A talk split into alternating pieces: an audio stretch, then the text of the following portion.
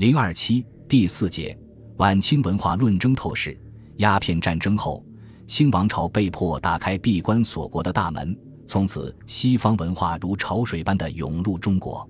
历史的巨变使近代中西文化交汇、冲撞及缘此而起的文化论争展现了全新的历史场景。洋务运动时期的师夷与巨夷之争，戊戌变法时期的君主立宪与君主专制。民主平等与纲常名教之争，辛亥革命时期的民主共和与君主立宪之争，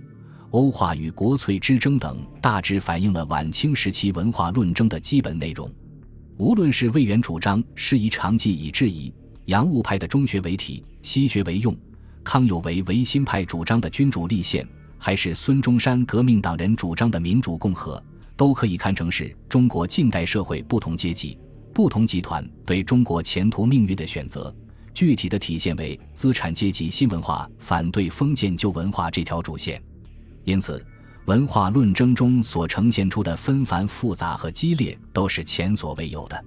这种文化选择过程，由于处于时间高度浓缩的社会巨变的时代条件下，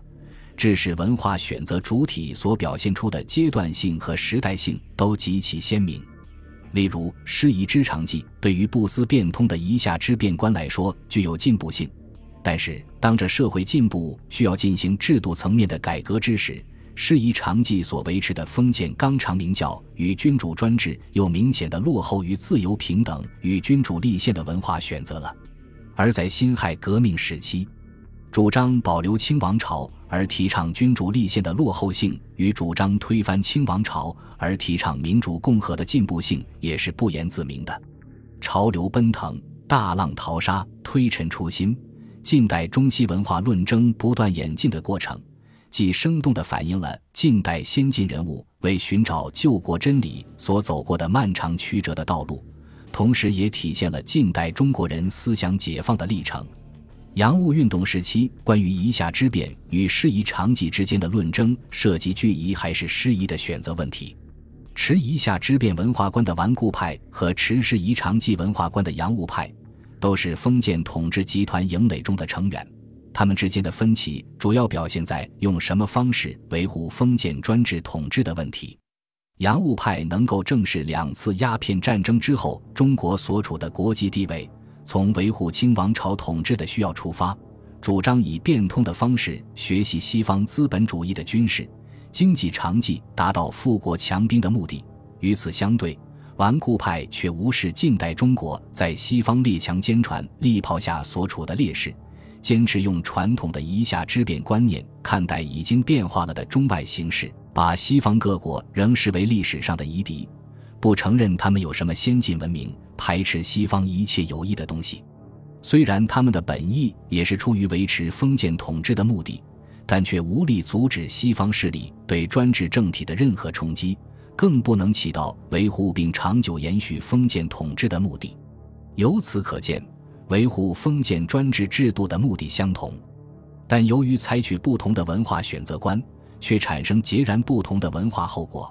这在文化史上却是一个饶有兴味的问题。而洋务派文化选择所发生的客观后果，也是他们所始料不及的，即他们出于维护和巩固清王朝统治所采取的开办军事企业、民用企业、办洋务学堂、派留学生出国学习等措施，是近代中国向西方学习过程中迈出的一步，为新式知识群体的崛起创造了滋生的土壤和温床。从中日甲午战争后的戊戌维新运动起。中西文化论争已经深入文化的制度层面和精神层面，这是这个阶段论争的一个特点。当时的维新派和守旧派虽然论争了许多问题，但中心问题是要不要用君主立宪制度取代君主专制制度，要不要用民主平等改造纲常名教的问题。同时，这一时期的论争主体与洋务时期的论争主要发生在统治阶级内部完全不同。论争主体的组成结构发生了新的变化，维新派作为论争主体的重要一方，已经脱离了旧式士大夫阶层，是中国历史上最早的一批资产阶级知识分子。由于历史条件的限制，他们中的多数人虽不是出自近代学堂，但都通过不同途径接受了西学，具备了近代知识结构，并积极参与近代文化事业，带有近代知识分子的基本特征。从论争主体的另一方看，这时期洋务派也加入顽固派的阵营中来。前面已经谈到，尽管洋务派在对待西学的问题上与顽固派发生了论争，但两者维护封建统治的目的是一致的。他不会也不允许有任何触动或威胁传统封建体制及其意识形态的举动。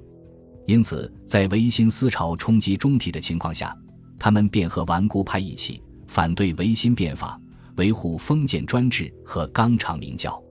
总之，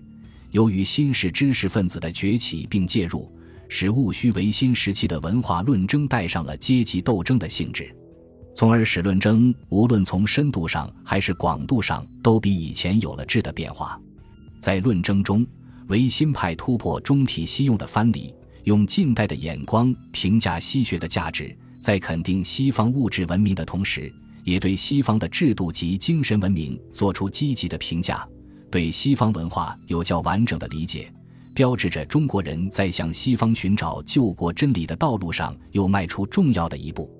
维新派还积极宣传救亡图存、维新变法思想，用西方资产阶级的思想武器，猛烈地抨击了守旧派的种种奇谈怪论，有力地冲击了封建文化，传播了近代科学文化，动摇了君主专制赖以存在的理论基础，启动了近代中国思想解放的闸门。这些思想斗争不仅给当时的变法运动造了舆论，产生了重大的社会震动。而且对后来的辛亥革命、五四新文化运动也产生了积极的影响。二十世纪初期是中国社会剧烈震荡的年代，这时期民主革命风起云涌，推翻清王朝已成为时代潮流所趋。因此，这一时期的文化论争主要体现为在制度文化选择上是实行君主立宪还是实行民主共和；在精神文化层面选择上是欧化还是国粹。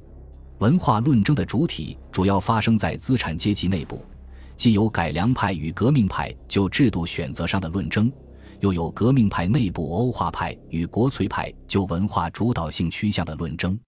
辛亥革命时期，由于资产阶级民主运动的风起云涌和新型知识分子群体的发展壮大，封建守旧派维护君主专制的陈词滥调已经成为争帆侧畔的沉舟。无法左右社会思潮的发展趋势，而活跃一时的新型知识分子便充当了晚清思想界历史舞台的主角。在文化论争中，最有生气的场面正是在他们中间揭开的。从总体上看，辛亥时期的论争与戊戌时期相比，大致处于同一层次。讨论的主要问题仍然是制度选择的问题，也就是选择君主立宪还是选择民主共和的问题。作为改良派的前身，维新派尽管提出了资产阶级新的文化思想，把中西文化论争推进到一个新的阶段，但是由于时代和阶级的局限性，他们虽对君主专制和纲常名教进行了大胆的抨击，但是在思想上仍保留了较多的封建因素。在对待西方文化的态度上，改良派虽然提出用君主立宪取代君主专制。但对西方的民主共和制度却采取敌视的态度，他们一方面敏锐地看到了西方文化的种种缺陷，批评盲目崇拜欧化的主张；另一方面又不敢用积极的态度去正视这些问题，而且企图通过向传统文化的复归来回避这些矛盾，以致出现了排拒西方文化中的合理成分，袒护中国传统文化中的落后成分的偏差。与革命派相比。他们的政治主张、文化思想已经明显的落后于时代，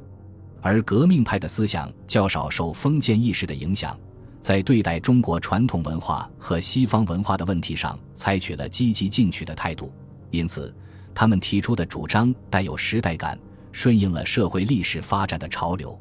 双方论争的结果，民主共和战胜了君主立宪，更多的中国人选择了资产阶级共和国的方案。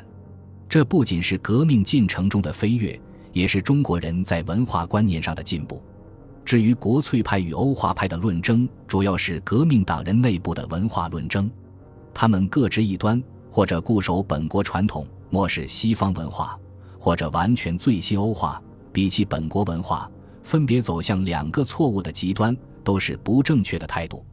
针对这两种偏颇，资产阶级革命派中的一些有识之士提出了批评，认为二家之见，所谓处则失矣，其意未为德也。他们看到，无论是中国传统文化，还是西方文化，都存在利弊相形、良莠并存的情况，不能用简单化的态度对待，而要做具体分析。然则，对于我国固有之学，不可一概菲薄，当思有以发明而光辉之；对于外国输入之学，不可一概拒绝，当思开户以欢迎之。从而提出了采取惜时与保存两主义并行的原则，对中西文化都要采取食其精英，弃其糟粕。这种观点反映出革命派中的一部分人在文化选择问题上的理智态度。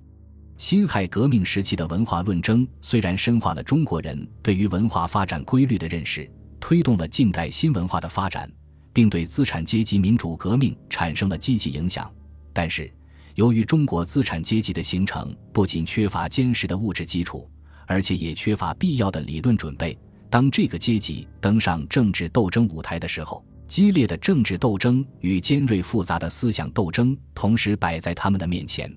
使他们常常处于仓促应战的境地。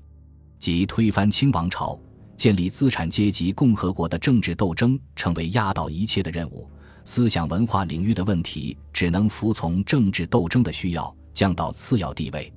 这就是人们在文化探讨中提出的许多重要问题未能深入展开讨论，有的稍论即止。有的只给出了题目，给民国初年的新文化运动中的文化问题论战埋下了伏笔。